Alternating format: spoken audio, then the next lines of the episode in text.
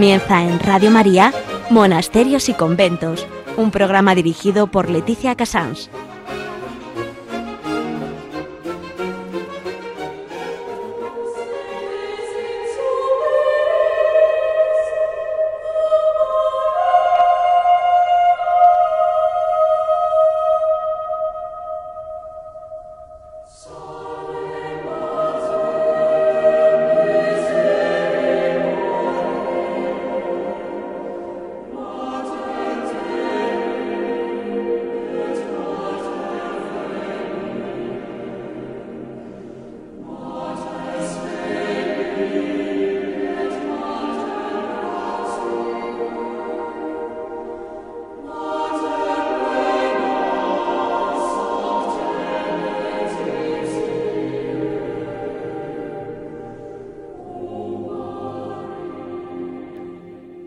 Buenos días, estamos en Radio María, son las 11, las 10 en Canarias y vamos a ver hoy, eh, en este fin de agosto, en este fin de vacaciones, principio de trabajo para muchos, cómo la vida contemplativa sigue, sigue su, su ritmo sin tantos cambios.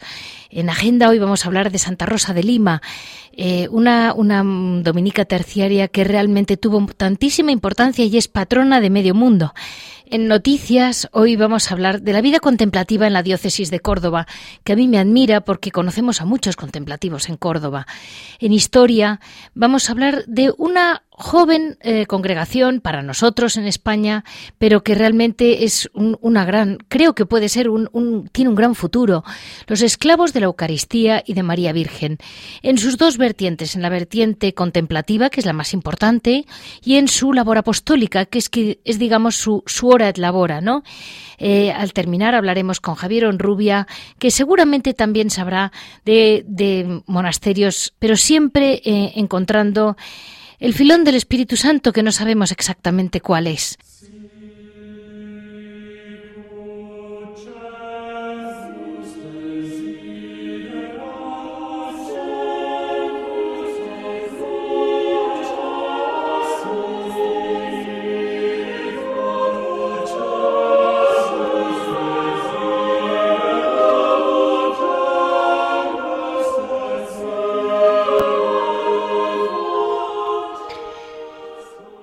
Día 30 de agosto que se acerca, vamos a celebrar a Santa Rosa de Lima. Santa Rosa de Lima, eh, la llamada Rosa de Santa María, es patrona de América, de Perú y de Filipinas. Eh, nació en Lima eh, en 1586 y cuando vivía en su casa se dedicó ya a la piedad, y era una mujer ya llena de virtud. Ella se vistió siempre con el hábito de la orden terciaria de Santo Domingo. Hizo grandísimos progresos en el camino de la penitencia y la contemplación mística. Em, falleció en 1617. Fíjense que estamos hablando de un primer siglo mm, de España allí y ya surgen grandes, grandísimas santas allí. Eh, Rosa de Lima mm, es la primera santa americana canonizada. Nació de ascendencia española eh, y vivió en la capital, nace, nace en Perú. Sus humildes padres, mm, pues eh, ya eran la primera generación allí. Y de niña fue bautizada con el nombre de Isabel, y, pero la gente comúnmente la llamaba Rosa, y es el nombre que ella quiso tener, fue el único nombre que realmente se le confirmó el día de la confirmación por el arzobispo de Lima, que de paso fue Santo Toribio, o sea, no fue uno cualquiera. Eh, Rosa tomó el nombre, mm, tomó a Catalina de Siena por modelo a pesar de una oposición y una burla de sus padres y sus amigos, pues porque quizás una, una mujer que era terciaria y que en aquel momento estaba batallando de un modo tan particular, no se entendía, pero ella sabía muy bien eh, el valor de Santa Catalina de Siena, se dejó guiar por ella espiritualmente siempre. En una ocasión su madre le coronó con una guirnalda de flores, de rosas, para lucirla pues ante las visitas porque debía ser guapísima. Y ella, eh, sin que lo supieran los demás, se clavó una horquilla en la cabeza, eh, digamos, para que aquella, aquella guirnalda de la cabeza mm, le hiciera sentir la corona de Cristo. Por si acaso le venía la vanidad. Eh, luego tuvo mucha dificultad en arrancarse el tal, la tal horquilla de la cabeza. Eh, este tipo de detalles, uno y otros, como por ejemplo frotarse la piel, no permitir que los, porque por lo visto debía tener una piel preciosa, entonces se la raspaba para que, para resultar burda, eh, todas estas austeridades que parecen tan sorprendentes, pues es curioso cómo lo hacía con tal amor y tal ilusión por realmente representar y, amar a Cristo en la tierra, que le llevó a un grado de obediencia y de abnegación de su voluntad impresionante. Esta mujer eh, vivió con sus padres y mm, era capaz de oponerse pues por alguna causa justa, pero jamás los desobedeció ni se apartó de la más escrupulosa obediencia y paciencia. Esto lo comento hoy en día en una España en que se acercan las dificultades para tener paciencia y obediencia a los mayores. Pues fíjense ella, que era seguramente un alma mucho más elevada que sus padres, cómo supo siempre mantener su lugar y obedecer a sus padres y darles lo que necesitaban, el amor de una hija. Eh, para los debió de sufrir mucho en aquel momento para los muchos que no la comprendían. Eh, su padre fracasó en un negocio que empezó de una mina y tuvo que pasar por unas circunstancias económicas difíciles y ella trabajaba el día entero en el huerto, cosía por la noche, de forma que ayudaba al sostenimiento de la familia en lo más esencial, que la familia tuviera lo necesario. Ella estaba contenta con su suerte siempre, y jamás hubiera intentado cambiarla, decía ella, si sus padres no hubieran querido mm, obligarle a casarse. Eh, entonces estuvo mucho tiempo luchando contra ellos, porque ella quería hacer, ella había hecho el voto de virginidad para confirmar eh, su vida consagrada al Señor. Después de muchos años ingresó en la Orden Tercera de Santo Domingo, como les comentaba, imitando a Santa Catalina de Siena, que era su, entre comillas, su maestra del corazón y a partir de entonces ya se recluyó prácticamente en una cabañita que se había construido al lado del huerto de sus padres.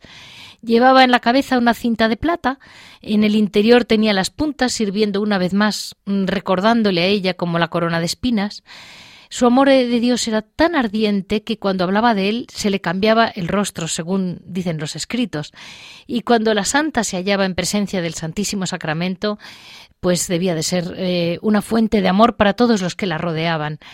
Eh, tuvo muchas eh, gracias extraordinarias, pruebas extraordinarias, el demonio la molestó directamente, fue una mujer que tuvo, tuvo fama no buscándola, como les pasa a estos grandes santos.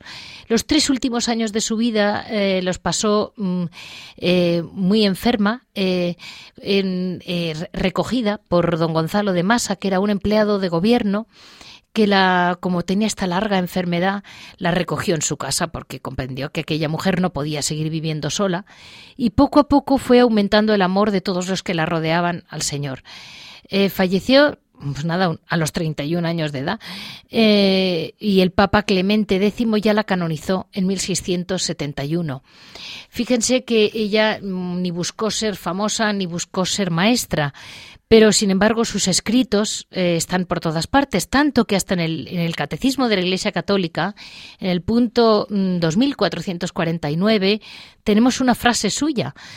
Un el día que su madre le reprendió por atender en casa a los pobres y enfermos, Santa Rosa de Lima le contestó Cuando servimos a los pobres y a los enfermos, servimos a Jesús. No servimos cansarnos de ayudar, no debemos cansarnos de ayudar a nuestro prójimo, porque en ellos servimos a Jesús. Esta frase que nos parece algo nuevo, pues como siempre el Espíritu Santo tiene poco de nuevo y mucho de nuevo, pero ya Santa Rosa de Lima lo mencionaba y nuestro catecismo de última edición lo tiene reflejado.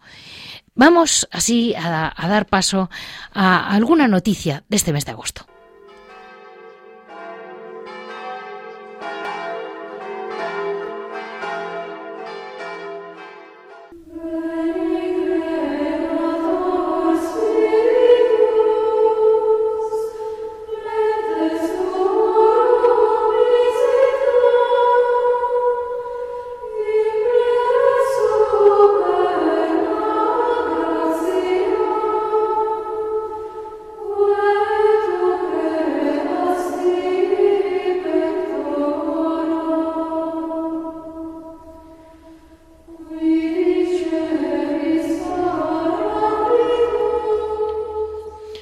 Hoy en Noticia tenemos la suerte de poder hablar un momento con Monseñor Alberto González Chávez, delegado de la vida consagrada en Córdoba. Muy buenos días, don Alberto. Muchísimas gracias por estar con nosotros. Gracias, como siempre, a ustedes por su labor. Pues mire, don Alberto, a mí me llama la atención que muchas veces buscando monasterios, claro, este es nuestro tema, eh, al final acabo en Córdoba. Yo no es que vaya buscando Córdoba, es que acabo en Córdoba. Yo ya llega un momento en que lo llamo a veces el refugio de los contemplativos, cuando miro a Nuestra Señora. y digo, realmente eh, tienen en Córdoba hoy en día grandes vocaciones contemplativas. Mire, Córdoba es una diócesis con mucha historia, como hay tantas en España, pero la, historia de Córdoba es muy dilatada y además es una de las pocas diócesis, lo cual también considero que es, aunque parezca paradójico escucharlo, una caricia de Dios, con tres grandes persecuciones sangrientas a la Iglesia. O sea que em, tuvimos, se tuvo en Córdoba la persecución de la época de los romanos, después la persecución en tiempo de los mozárabes y por último la persecución religiosa española del 36 que tuvo carácter, como sabemos, de cruzada también. Y esas tres persecuciones dieron mártires, las tres, a la iglesia cordobesa. Eh, de las tres épocas hay mártires en los altares. Y entonces, pues eso embellece mucho, no cabe duda, y hace que fructifique mucho una iglesia. También en una presencia muy viva, muy palpitante y muy fecunda en la vida claustral contemplativa. Hoy, pues sería vano el negarlo, estamos padeciendo como la totalidad casi de las diócesis españolas una mm, sequía vocacional, un poquito triste, preocupante, mirando las cosas de Texas abajo, a nivel humano. Bueno, pues ayer mm, tuve yo que eh, celebrar las exequias de una religiosa, sierva de María.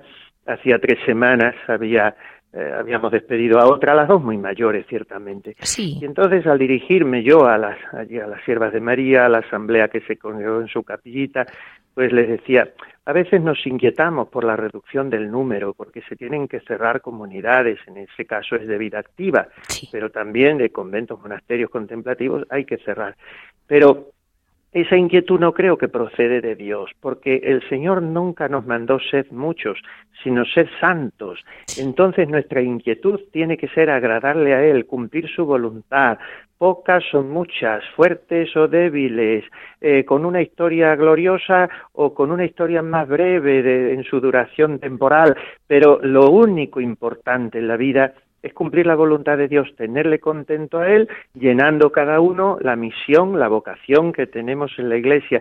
Y en este sentido, desde aquí, por si llegamos también a alguna contemplativa más de España, pues me gustaría hacerle llegar también este mensaje de esperanza y de paz. Vamos a mm, ser santos, a dejarnos hacer, a dejarnos hacer santos por el Espíritu Santo, a querernos entre nosotros, a cumplir nuestra misión, cada uno en su lugar, las contemplativas en su claustro, y lo demás se nos dará por añadidura. Y si el resultado de que sean menos monasterios en los próximos años, como ya estamos viendo y nos resulta tan doloroso, es que haya una revulsión de santidad en la Iglesia, pues eso sería muy interesante. Sí, ¿Tiene usted la sensación de que los, las almas jóvenes, eh, yo conozco en Córdoba carmelitas, eremitas, eh, distintas como la que hemos hablado hoy, los esclavos de la Eucaristía en Córdoba, ciudad, eh, hay gente joven que son muy, muy, realmente buscan la santidad? Son chicos que, que, realmente eh, reman a contracorriente. Han llegado allí superando muchísimos, sobre todo trabas culturales, porque parece que toda la cultura que han recibido hasta el día que llegan es contra la Iglesia, contra. Eh, es muy difícil para ellos entender el, profundo valor de, de la oración y, como usted decía, de ser pocos pero santos. Yo creo que hoy mm, el joven, em, el hombre, digamos, porque hoy pues casi todos somos jóvenes hasta los 60 años. La, elasticidad de la juventud hoy es fantástica, ¿no? Entonces, pero yo creo que hoy el hombre y la mujer, como hay que decir para que no se enfade el elemento femenino, el hombre y la mujer busca cuando se pone a buscar. Si no busca, no busca nada y es un desnortamiento existencial, ¿no? Pero cuando se pone a buscar y ha sentido el chispazo de Dios en su corazón, busca la primacía de Dios, como nos decía Benedicto XVI. La primacía de Dios se traduce en adoración. Y la adoración se traduce en interioridad, en silencio, en contemplación, de donde luego se proyecta al exterior en obras de misericordia, de amor al prójimo. Pero no se puede empezar la casa por el tejado. Los cimientos son una profunda vida de oración que nace de la fe. Mire usted, vengo de entrevistarme en este momento con una joven que está haciendo una experiencia en un monasterio contemplativo de Córdoba. Y es una joven que tiene su carrera, su futuro resuelto, está trabajando en Berlín y me ha dicho, mire usted, padre, una de las cosas que más me ha ayudado a acercarme a Dios y a tener este tirón contemplativo es, eh, porque ella es de Sevilla, y eh, me ha dicho, es la misa en su forma extraordinaria, la misa tradicional porque ahí descubro un tesoro de adoración, de silencio, de contemplación, y cuanto más, cuanto menos entiendo, más entiendo. Y no es tanto celebrarse la comunidad a sí misma, es celebrar la primacía de Dios. Entonces, estas ideas en las que nos había insistido mucho nuestro inolvidable Benedicto XVI, yo creo que se descubren, no así formuladas exactamente, pero en su, en su sentido eh, íntimo se descubre mucho cuando se trata a un joven, a una joven, que son menos hoy, pero que los que son buscan realmente al, desear abrazar una vida contemplativa, buscan esto, buscan el solo Dios, ese solo Dios basta de Santa Teresa, ese solo Dios del hermano Rafael Trapense, eh, bueno, pues todo lo demás es secundario, es contingente, relativo, es caduco, es efímero y al final todo se pasa y Dios no se muda y solo Dios basta. Y esa primacía absoluta es el núcleo de la vida contemplativa. Yo a veces eh, cuando, cuando mm, le oigo y cuando pienso en la Sierra de Hornachuelos, en Córdoba, eh, en que conozco pues un, fraile mm, carmelita de la, de la terciaria, o sea, es, fraile, no es, no es sacerdote. Sí, es ermitaño. Ermitaño.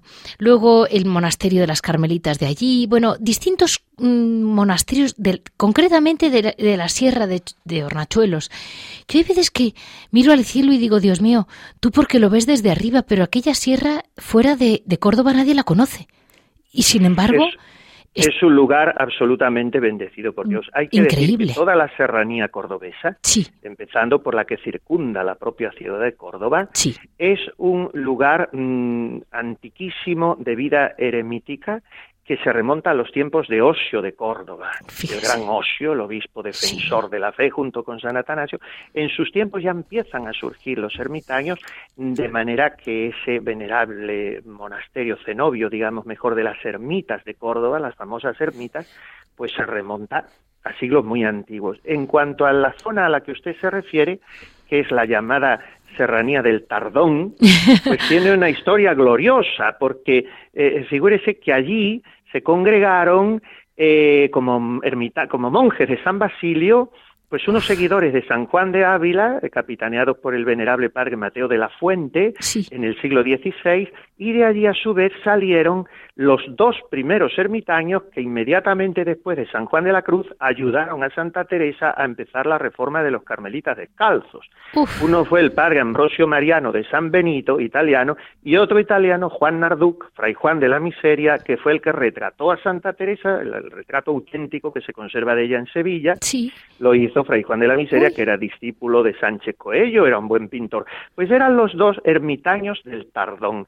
Esos ermitaños, en un monasterio inmenso que hubo allí, hasta la francesada que lo destruyó, pues desaparecieron y al cabo de un siglo y pico después, el marqués de Salinas, don Julio Muñoz, adquirió ese terreno, reconstruyó la iglesia y dijo aquí es necesaria una presencia orante. Y entonces ofreció aquella locura, porque realmente era una aventura disparatada, a Santa Maravilla de Jesús para que llevase allí a sus monjas.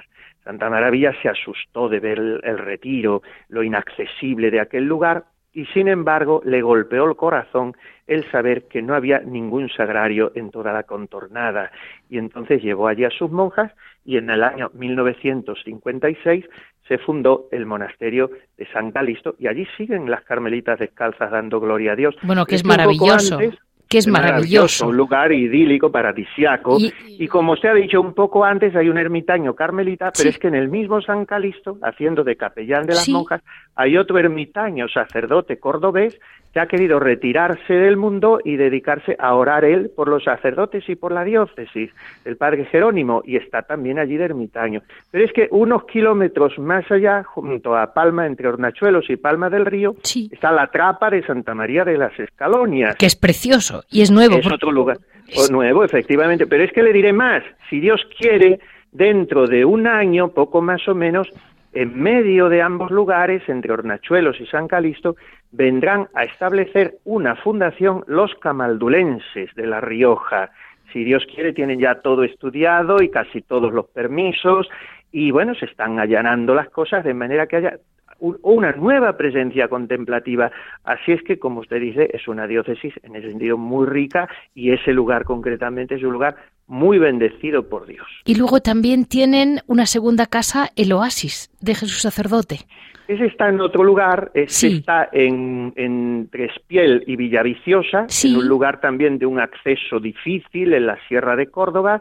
Es una pequeña comunidad de religiosas fundadas por un sacerdote de Barcelona y ellas siguen en exclusiva la liturgia tradicional. Por eso lo he comentado, por lo que decía usted antes, ellas lo tienen muy claro. Sí, sí, hay dos comunidades solo en España, la otra está cerca de Barcelona y esta está aquí en Córdoba. Ellas también llevan una vida muy estricta, de retiro, de clausura, de pobreza y de ejemplaridad orante, con esa liturgia pues tan rica, tan expresiva, que es la que ha seguido la Iglesia durante más de 1500 años y la que rescató para que pueda seguir todo el que lo desee Benedicto XVI. Y entonces ellas tienen su capellán, que le celebra todos los días la misa según la forma extraordinaria y ellas rezan el oficio divino, todo en gregoriano íntegro y en su forma extraordinaria, una comunidad pequeña pero muy joven, muy joven y con muchas ansias de santidad. Y una, y una comunidad, otra comunidad ahí, de carmelitas descalzas que llegaron allí era pues cuatro o cinco años, yo las entrevisté recién llegadas, ahora ya no me hablarían, que, que, tuvieron que arreglar, pues yo creo que era un cortijo, me dijeron, y, y lo arreglaron entre todos y la gente del pueblo les ayudó. Bueno, es posible que se refiera usted mm, eh, a lo mejor estamos mezclando con una nueva fundación que hicieron las Carmelitas Descalzas en Cumbres Mayores. Esas, en Huelva. esas son. En, Huelva. Me, he ido a Huelva.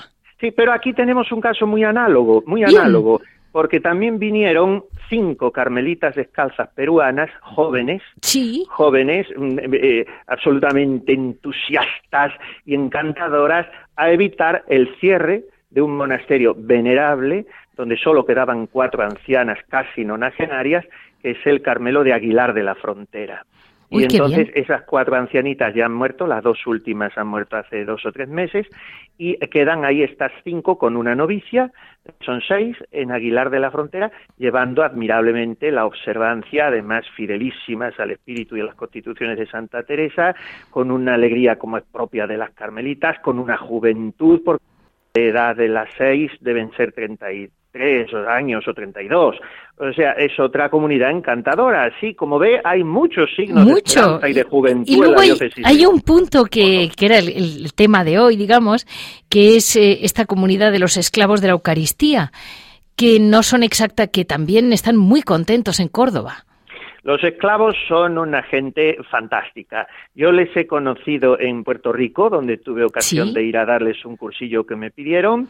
Ellos tienen pocos años de fundación, unos 30 o 30 y algún años. Yo les conocía de referencias estupendas del famoso y sabio padre Rollo Marín, que les quería mucho.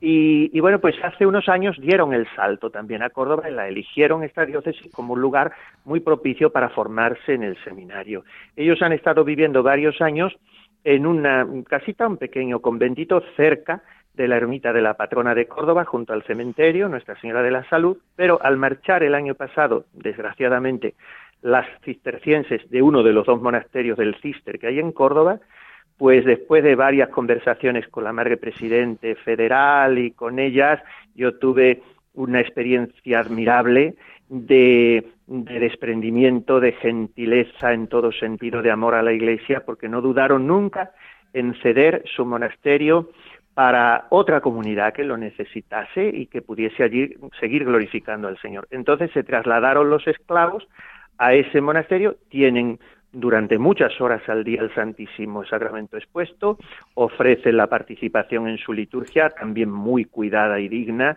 a todo el que quiera ir. Son una comunidad también pequeña, son siete u ocho, pero todos chicos jóvenes, dos o tres sacerdotes, y son admirables también en su vida de entrega, se les distingue por Córdoba por su hábito blanco, su sonrisa, y son también ejemplares. Pues muchísimas gracias, don Alberto, porque eh, el concepto de no es cuestión de cantidad, sino de calidad. Y esos pequeños como núcleos, como si fueran los brotes, los brotes son pequeños. Eh, ahí están, ahí están y también me ilusiona mucho que la Iglesia los respalde, porque si no, es que no, pueden salir adelante.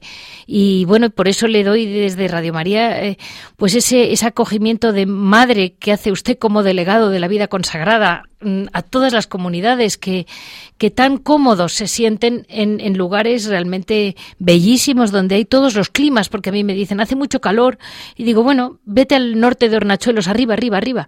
Así es, así es. Calor poco. Bueno, yo digo que siempre el mérito, bueno, desde luego es nuestro Señor el que lo mueve todo, eso ya por sabido se calla, ¿no? Pero mm, sobre todo es el señor obispo, el gran, eh, el, gran abrazo permanente que acoge a todos. Yo, pues soy un pobre lugarteniente que actúo con mi torpeza en su nombre, pero también hay que dar mucho mérito a, todos los seglares que están en torno a los monasterios, en el pueblo respectivo, en el barrio, en la ciudad, porque hay una solicitud muy bonita por parte de esos seglares. Eh, le hará falta algo a estas monjitas, a estos muchachos religiosos jóvenes, vamos a apoyarles en esto, vamos a mostrarles nuestra cercanía.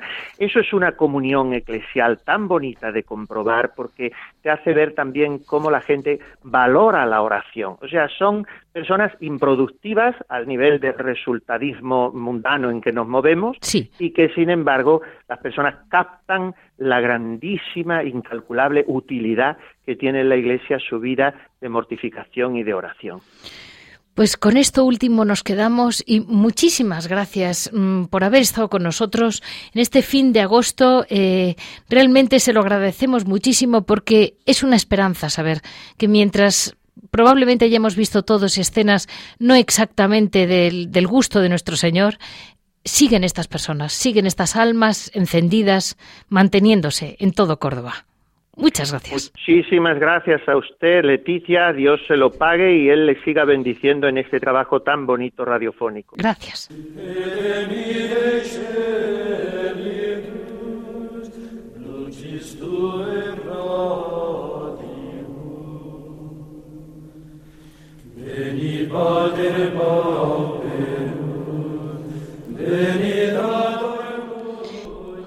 Hoy vamos a hablar de una nueva comunidad, bueno, lo llamo nueva, que no es nueva, pero bueno, de una joven comunidad, que son los esclavos de la Eucaristía y de María Virgen. Me cuesta resumirlo porque, digamos, tiene varias facetas, es, es muy, tiene muchos puntos distintos y creo que lo vamos a profundizar con ellos, pero yo no hago más que una leve introducción. Los esclavos de la Eucaristía y de María Virgen fueron fundados por el padre Aníbal, José Reyes, el 15 de agosto de 1981 en Puerto Rico. Se trata de una comunidad religiosa de vida contemplativa, centrada en la adoración, la alabanza y la reparación, de día y de noche a Jesucristo, víctima en el Santísimo Sacramento del altar. Mediante una alianza de amor, como esclavos, se consagran al culto e imitación de la Santísima Virgen en su advocación de Nuestra Señora, bueno, de la Virgen de Schönstatt. Eh, a través de, estos dos principios básicos, el eucarístico y el mariano, eh, quieren servir a la Iglesia en su misión apostólica orante, testificando mm, con su existencia que la vida contemplativa es un anuncio, un, un aperitivo, una pregustación de la vida eterna. Es volvernos a recordar que lo importante es la vida eterna, de algún modo. Eh, su principal apostolado es dar testimonio de lo que es la vida consagrada, íntegra. Una entrega incondicional a Jesucristo, centrada principalmente en la adoración a la Eucaristía y la alabanza a la Santísima Trinidad, mediante el rezo diario del coro, de la liturgia de las horas o del oficio divino, que lo cantan en gregoriano. También colaboran en tareas pastorales, eh, pues porque los monjes casi siempre lo han hecho en la historia y respetan el espíritu contemplativo pero también tienen esa parte litúrgica que ellos pues hacen retiros, jornadas de oración, todo muy es muy edificados sobre el valor de la, de la vida religiosa y del, del más allá, en una palabra. Eh, realmente yo lo considero una, bueno, todos, la gente que conozco, que les conoce, mm, me dicen maravillas de ellos. Yo les he conocido hace muy poco y tengo la gran ilusión de saber que están en, en el centro de Córdoba.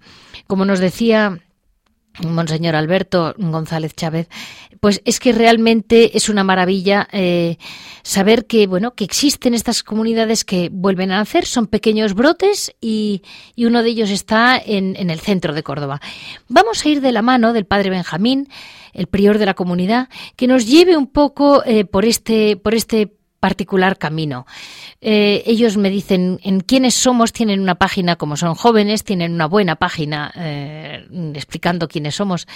Y él mismo, la misma página dice, somos una comunidad contemplativa que se centra en la adoración y alabanza, en la reparación de día y de noche, del Jesús víctima en el Santísimo Sacramento del altar y la consagración perfecta a la Madre Inmaculada en una alianza de amor como sus esclavos de amor en el pequeño santuario de Schoenstatt. Esto lo vamos a aclarar con ellos. Eh, nuestros patronos eh, principales son San José, San Miguel Arcángel, San Luis María Griñón de Montfort. Y como patronos secundarios, San Luis Gonzaga, Santa Teresa de Jesús, Santa Catalina de Siena, San Juan de la Cruz, Santa Teresa del Niño Jesús y San Maximiliano Colbe. Eh, yo creo que han cogido pocos, pocos se nos han quedado en el camino de los importantes. Vamos a dar paso. Muy buenos días, Padre Benjamín. Buenos días. Pues mire, eh, como no podía resumir mucho, he hecho lo que he podido y le voy a ir preguntando a usted siguiendo su propio guion. Eh, lo primero de todo, que yo no lo sé resumir bien, mm, ¿quién fue el padre Aníbal?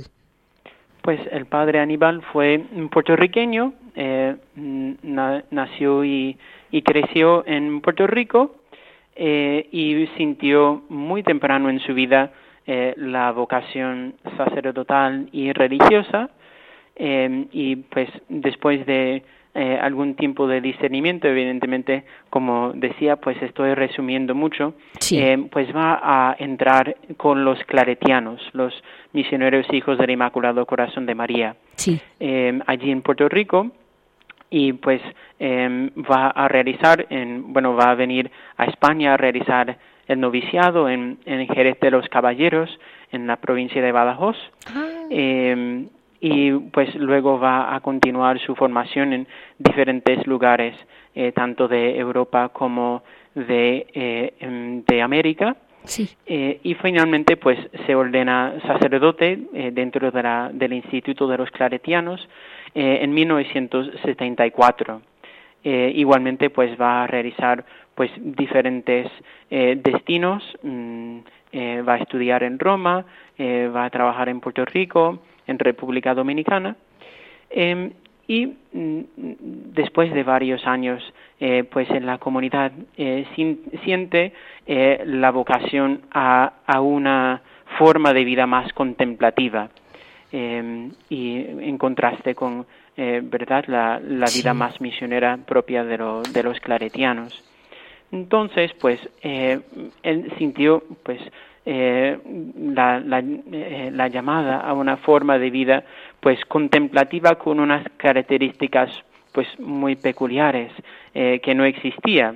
entonces él, pues, resistía mucho a, a, tomar el, paso de fundar una comunidad, sentía que, que no era digno de, de una misión tan grande, pero mm, su director espiritual, el gran eh, maestro eh, de la vida espiritual, don Baldomero Jiménez Duque, eh, por muchos años rector del seminario de Ávila, eh, pues mm, le alentó o le alentaba a, a tomar el paso de, de, fundar esta nueva comunidad, asegurándole que estaban todos los signos de que esto era pues una iniciativa de Dios y pues finalmente en 1981 pues toma el paso eh, de fundar la comunidad bajo la tutela del obispo de Arecibo, Puerto Rico, de aquel momento, Monseñor Miguel Rodríguez, y pues recibido la dispensa de sus votos eh, como claretiano eh, de la Santa Sede, pues mm, emprende la, la, nueva fundación. Entonces, pues está solo cuatro años con la comunidad, muere en 1985. Uy. Ustedes, padre, el, nombre que el padre Aníbal les dejó, su título, eh, que es muy significativo, son esclavos de la Eucaristía. ¿Por qué esclavos? Pues mm, ciertamente eh, es una, una palabra que, que, nos choca eh, a, todos mm, los que escuchan por primera vez esta palabra en, relación con una comunidad. El padre Aníbal escogió la palabra esclavo para expresar la totalidad de nuestra entrega a Dios. Es decir, que mm, pues nosotros no solo entregamos a Dios pues eh, eh, un horario, eh, ¿verdad?, de ocho horas diarias, ni una porción de, de, nuestros intereses o nuestras capacidades. Lo entregamos todo, todo absolutamente a Dios. Y esa totalidad, pues el, el padre Aníbal no encontró una, una palabra mejor que, que, el de esclavo, porque precisamente el esclavo no se pertenece a sí mismo, sino pertenece a, a, su dueño, y nuestro dueño es Dios. Pero es importante recordar que es una esclavitud de amor, no de subyugación eh, de parte de Dios hacia nosotros, sino eh, nuestro amor a Dios nos, nos lleva a esta entrega total. Es una esclavitud voluntaria, entre otras cosas. Correcto, efectivamente. el, Señor les busca y ustedes dicen sí. Así es. Eh, y, y, de la Virgen María, o de María Virgen, han escogido usted una figura que también hoy en día choca y que es maravillosa, que es esa preciosa virginidad de María, eh, que hoy en día parece como si eh, nadie virgen fuera normal. Y es precioso ver cómo ustedes saben resaltar y valorar la virginidad de Nuestra Señora. Pues eh, efectivamente, el, el, padre Aníbal tenía una, una valoración muy profunda de, de, la virginidad consagrada. en primer lugar, pues mm, mostrando a las personas de nuestro tiempo que eh, la castidad es posible, eh, que mm, pues eh, una entrega desenfrenada eh, a la, a la, al placer del cuerpo no es algo necesario en la vida. Muchas veces las personas pueden eh, pensar que, que, es que no hay otra, otra posibilidad, es decir, que, que no tenemos libertad en esto, tenemos que, pues no, eh, nosotros podemos libremente pues utilizar esta dimensión de nuestro ser de acuerdo con, con nuestra libertad y de acuerdo con el plan de Dios y también la virginidad eh, pues a un nivel pues más espiritual quizás es también un recuerdo de que nosotros somos todo para Dios. Incluso la persona casada la persona que vive en matrimonio pues ciertamente eh, vive eh, entregada a, a, su esposo su esposa em, pero esa relación está llamada a trascenderse hacia Dios. Y entonces pues la virginidad nos recuerda que, que nosotros pues somos para Dios, nuestra meta final siempre va a ser Dios. Y mm, ahí mm, hay un tema que siempre me preguntan y, y creo que, que, merece la pena porque ustedes son muy representantes, entre comillas, dan mucha luz como, como religiosos, como consagrados y como contemplativos. Es, un, es una característica, una bandera, digamos, que llevan en su silencio, pero que la reflejan. ¿Cuál es la gran diferencia entre el religioso y el laico? Porque pues nos han querido convencer de que de cualquier modo se llega a santo. Sin duda ninguna, la voluntad de Dios es lo primero. Pero hay un algo en los religiosos que, claro, yo los valoro mucho, si no, no estaría aquí con ustedes, ni, ni explicándoles a la gente el gran valor de la vida del religioso, como usted decía, que lo da todo. Eh, explíquenoslo usted, que es joven. Bien, yo creo que ha sido, como ha, dicho usted, pues un, un valor muy grande eh, del, por ejemplo, del Concilio Vaticano II, en general de la Iglesia contemporánea, pues mm, revalorizar el papel de los laicos, que es el papel de llevar el Evangelio al mundo. Hay muchos lugares donde las personas ya no van a la iglesia y por tanto para escuchar el Evangelio pues ellos necesitan que el Evangelio llegue pues a, a, sus lugares de trabajo, a, al mundo de la economía, de, de la política incluso, eh, de la familia. Sin embargo, mm, pues hay un peligro también eh, en, en, en esto para los laicos. Y el peligro es, llevando el Evangelio al mundo, pues se, se dejen atrapar por el mundo. Y yo creo que los religiosos estamos eh, dentro de la Iglesia para recordar siempre al laico que, eh, que en medio de, de, los afanes del mundo, pues la primacía siempre es de Dios que sí, que tienen que estar en el mundo y llevar el Evangelio al mundo, pero nunca, eh, nunca olvidar de Dios, que la primacía siempre es de Dios y nuestra vida de, de, los tres votos de pobreza, virginidad y obediencia, pues es una, es una expresión de esta primacía de Dios, que Dios siempre es la meta última de, de toda nuestra vida. Esta es una, una, última pregunta que le hago que para nosotros es casi obligada en este programa. Eh, ¿Cuál es el, el, valor de la vida contemplativa? Eh, si ustedes mm, es, es, una, es, lo suyo es una, una vocación muy profundamente de amor y de oblación y de alabanza por lo que por lo que he profundizado sobre ustedes están como me decía don Alberto muchas horas delante del Santísimo lo tienen expuesto y, y esa oración contemplativa por todos los hombres ¿cuál es el gran valor que tenemos que darle los católicos de la calle? Pues yo creo que mm, una vez más es eh, es que no, no lo puedo repetir suficientemente, eh, eh, es la primacía de Dios. Es decir, que tenemos que recordar que que, que, que somos para Dios, existimos para Dios, que, que no significa que tengamos que, que, que, hacer otras cosas, ¿verdad? Tenemos que todos pues trabajar y comer porque pues sin eso no, no dejaríamos de existir. Pero, pero todo eso es para Dios y entonces pues yo creo que la, la vida contemplativa es eh, un grito eh, silencioso eh, de, de, esa primacía de Dios, que, eh, que al fin y al cabo pues mm, que, que, nosotros hagamos esto, lo otro, pues eh, mm, tiene una relevancia muy, muy corta, pero que nosotros eh, estemos, vivamos en, en comunión con Dios, pues eso es algo que, que va a valer para toda la eternidad. Eh, termino esta, esta parte del carisma suyo con una frase que yo creo que es del padre Aníbal. Eh, que mm, define, ¿no? Se definen ustedes como, o a su comunidad. Nuestra vida es eso, eh, vida entera de consagración al amor Jesucristo. Hemos renunciado a todo, mm, pero nos hemos encontrado con más, infinitamente más. Esta renuncia que hacemos amorosamente por Dios, en vez de dejar pobre el alma, la hace inmensamente más rica. Eso es lo propio de Dios, poseer a Dios y consagrarle a Él solo nuestro amor y saber que el suyo lo tenemos de modo singular y único. Es una riqueza incomparable. Lo que empieza siendo una renuncia acaba siendo una dicha inefable y un, tesoro riquísimo. Y eso es algo que se respira en todos ustedes y sobre todo eh, hoy en día en almas jóvenes que lo han tenido más difícil porque vienen del, del mundo del bienestar, ¿Cómo saben ustedes? Han, han dejado, no es que es a gente que no han dejado nada, han dejado un mundo, un, bienestar y han encontrado el verdadero bienestar. Eh, así vamos a dar paso a, un, dentro de un ratito a Hora et Labora para ver qué hacen ustedes en su trabajo apostólico. Muy bien.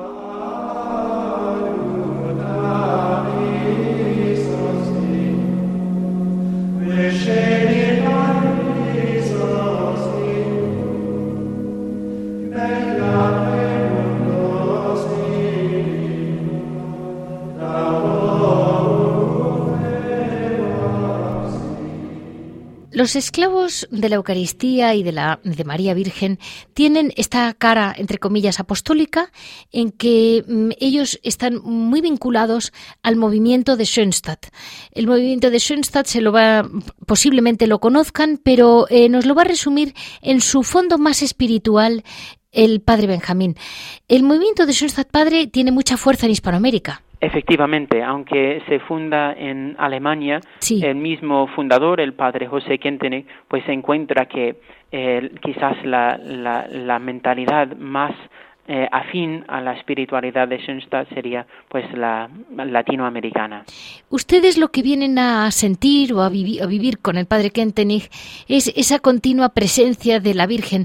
Yo esto lo sé porque soy mi familia está muy vinculada al movimiento de Schoenstatt y la Virgen peregrina, esa virgencita que es la misma imagen que tienen ustedes, cómo la van paseando de casa en casa, pero de esto desde que llegaron a España hace 30 años o 30 y pico. Efectivamente, este, el, fundador de Schoenstatt, el padre Kentene, decía que Schoenstatt es María. Eh, mm, es, eh, el corazón del movimiento, eh, específicamente porque María nos recuerda mm, la cercanía de Dios, que Dios no es eh, un Dios lejano que se ha desentendido del mundo, sino que María, al dar un, rostro incluso femenino a, la presencia de Dios en nosotros, mm, pues nos recuerda la cercanía del Señor, que el Señor se interesa por nosotros. Si no me equivoco, ustedes hasta tienen en, en Puerto Rico, deben de tener un pequeño santuario de los, del modelo del padre Kentenich, que es un santuario, se lo comento a nuestros oyentes, como muy alemán, pequeñito, con su tejado de pizarra muy, digamos, en, forma de pico para arriba y muy, muy recogido, donde realmente eh, encuentran siempre gente rezando. Es un, es un ambiente especial, muy cálido. Y eh, ellos, eh, vamos, en la imagen, si no me equivoco, lo llaman Santuario de Nuestra Madre, Reina y Vencedora, tres veces admirable de Schoenstatt. Esas tres veces admirable, se lo pregunto y ya le dejo, no se preocupe. Muy bien, pues efectivamente eh, el, primer santuario de Schoenstatt eh, fue en Alemania, en el lugar de la fundación, eh, y pues todos los otros santuarios de Schoenstatt son 200, hoy en día más de 200 alrededor del mundo, son todas réplicas exactas del santuario original. En Puerto Rico hay cuatro santuarios de Schoenstatt y de esos cuatro, eh, dos eh, de ellos mm, son bajo la, custodia de nuestra comunidad de esclavos de la Eucaristía y de María Virgen. Y bueno, estamos orando para que algún día tengamos también un santuario aquí en Córdoba. No se preocupe porque Schoenstatt, desde luego, en Madrid mm, tiene una fuerza enorme, en Barcelona también, y ya verá como poco a poco mm, no, no les costará tanto, no lo, no lo vean tan lejos. En, en España tienen ustedes eh, lo que llaman la Casa de San Miguel, en Córdoba. Tienen ustedes las dos comunidades, si no me equivoco, de Puerto Rico y también en Estados Unidos. Efectivamente, estamos en los tres lugares, sí.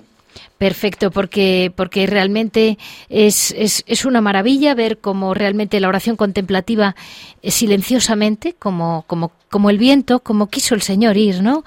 Mm, envueltos en el silencio, se van extendiendo y la gente ni los ve ni los oye, pero ahí están, entre nosotros levantando a la Iglesia de esta posible como tibieza o persecución, no sabemos a dónde vamos, que sufre día a día en el mundo entero.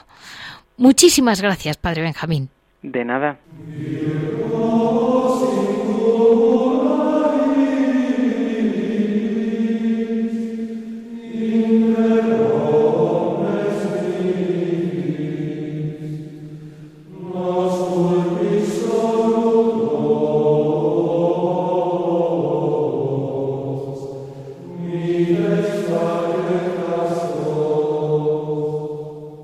En este, en este final del programa, en Piedras Vivas, vamos a hablar hoy con Javier, a ver él qué sabe de, bueno, pues pequeña, pequeña, poquito, eh, poco vistosa, poco ruidosa, eh, renovación de almas que hay en el mundo contemplativo.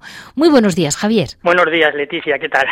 Pues mira, hoy precisamente estoy en el monasterio de las monjas jerónimas de San Pablo de, Toledo, un monasterio precioso, eh, no, no justamente en el centro de Toledo, pero sí casi, casi, casi en el centro de, de Toledo, ¿no? Y es un monasterio con un encanto especial. Y a mí me gusta venir aquí mucho, me preguntabas por el tema de la renovación en, de, en los monasterios, ¿no? La verdad es que hay un, una preocupación muy humana, ¿no? Sí. Actualmente que es el cierre de monasterios. Por supuesto. O sea, se están cerrando, creo que son como dos o tres al mes, ¿no? En España.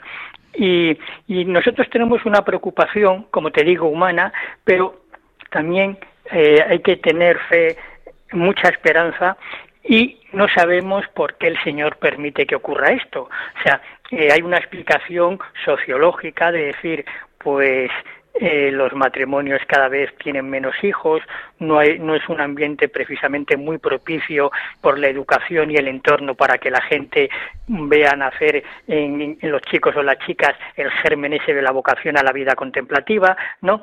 Esas son explicaciones humanas, pero también hay una explicación que nos trasciende, que se nos escapa, ¿no? Entonces, se cierran efectivamente muchos monasterios, pero también hay otros que se ocupan con, con nuevas congregaciones, con nuevas con nuevos grupos de gente que muchas veces quiere volver a los orígenes de la vida monástica y contemplativa, eh, congregaciones, congregaciones nuevas, ¿no?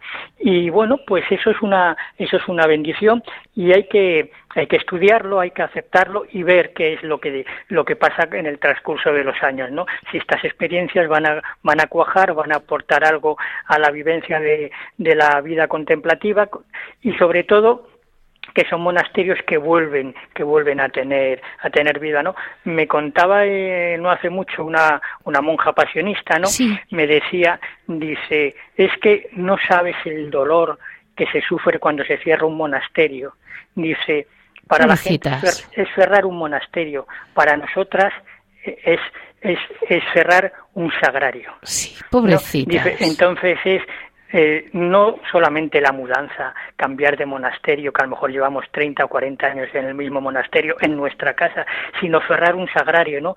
Y decirle, Señor, nos tenemos que ir, ¿no? Y, hay un sitio donde el Señor ya no va a estar, y es en ese monasterio, ¿no? Dice, ese dolor es muy difícil de imaginar, y, y yo me he pensado mucho en eso, ¿no? Y la verdad es que cada vez que veo la noticia, se cierra tal monasterio, ¿no? Dices, pero será será será posible no entonces bueno yo creo que cuando el señor lo permite aparte de por que creo que es un aviso también nos manda el señor señales y nos está diciendo oye que aquí pasa algo no que también tenemos que poner nosotros nuestro esfuerzo y nuestra lucha no y él pone el, pone el resultado pero nosotros tenemos que, que esforzarnos si no nos esforzamos seríamos unos cínicos no entonces yo creo que hay que tener hay que hay que vivirlo con hay que vivirlo con fe no y con, con mucha con mucha con mucha esperanza sobre todo porque yo creo y antes lo decías un poco lo de la cobardía, lo de la persecución, lo de esa cierta prudencia, entre comillas, que es símbolo de vaguería, de no querer hacer nada, ¿no? Yo creo que estos tiempos recios que diría nuestra querida Santa Teresa son para probarnos. Y yo creo que, que, se nos tiene que probar, porque hemos estado muy cómodos durante muchos años, ¿no? Y también hay una cosa, Javier, que a mí me gustaría, ahora que estás en las Jerónimas, comentarles a nuestros oyentes, que por ejemplo las Jerónimas, que cada vez que uno las visita, te da pena por la edad, porque son mayores, porque tienen poca... ¿Cómo han abierto su monasterio en la India y, la, y lo tienen lleno?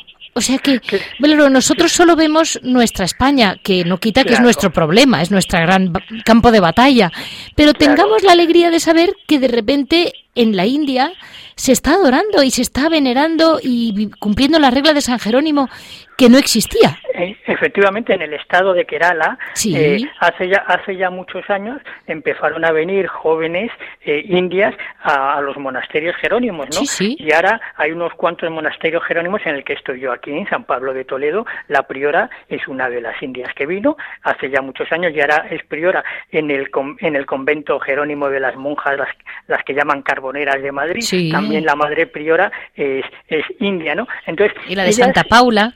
Santa Paula de Sevilla. Ellas vinieron, primero llegaron al monasterio de Santa Paula y yo creo que en casi todas las comunidades, en los 15 o 16 monasterios jerónimos que hay en España, hay monjas, y monjas indias, ¿no?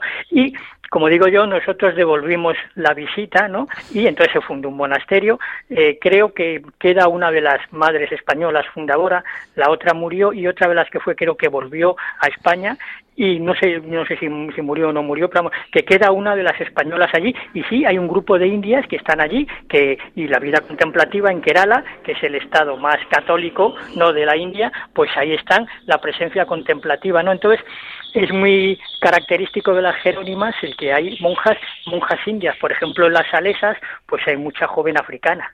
Sí, en las, en las salesas, ¿no? Sí, es curioso, ¿no? Entonces, pues yo creo que la vida contemplativa se vive en cualquier lugar, efectivamente, ¿no? O sea, no entiende de, de, fronteras ni de, ni de razas, ¿no? Por supuesto, ¿no? Y yo creo que hay que agradecer a estas jóvenes, ¿no? Porque, claro, me han contado de que, claro, que venir aquí, por ejemplo, dice, una cosa que al principio, al principio, durante años, nos costaba mucho era la comida. Claro, claro. Acostumbrarte a la comida, a las costumbres, ¿no? Aquí en Toledo, por ejemplo, pues hoy hace un calor tremendo. En verano Toledo es de, es de AUPA, pero es que en invierno el frío también es de AUPA. ¿no? Entonces aquí en Toledo yo no sé si sabrán lo que es la primavera, ¿no? Pero, o frío o calor, ¿no? Entonces, claro, cuando tú vienes aquí, por ejemplo, de la India, dices, bueno, ¿no? En, las esas, ¿no? Lo de las africanas. O sea, es, es una, es una, es un flujo de, de vocaciones, ¿no? Entonces, pues bueno, yo creo que para resumir un poco, y en la pregunta que tú me hacías, ¿no? De las nuevas, de las nuevas congregaciones, las nuevas formas de vida vida contemplativa, ¿no? Yo creo que hay que esperar un tiempo y ver si cuaja, y si cuaja y sigue adelante y, es y dan testimonio, pues es una cosa del Señor que habrá que, darle gracias como siempre, ¿no? Y si no, pues bueno, pues ya vendrán, ¿no?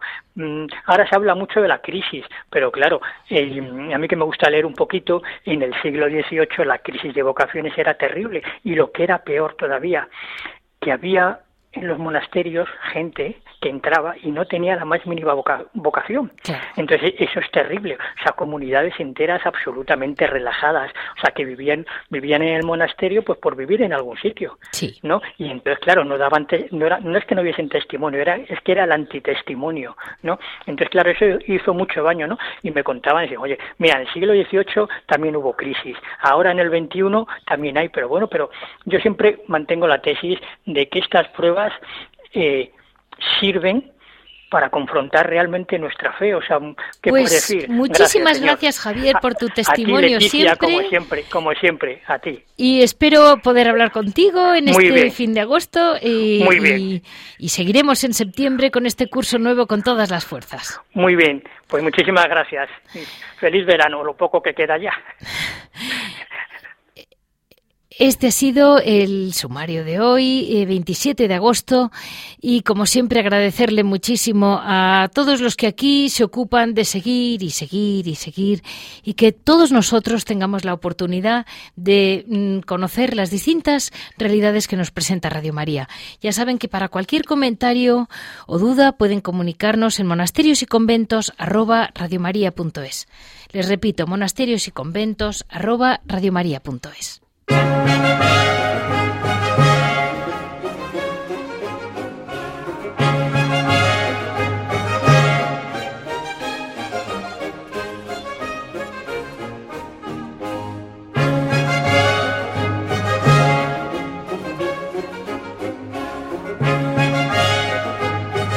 Han escuchado Monasterios y Conventos, un programa dirigido por Leticia Casans.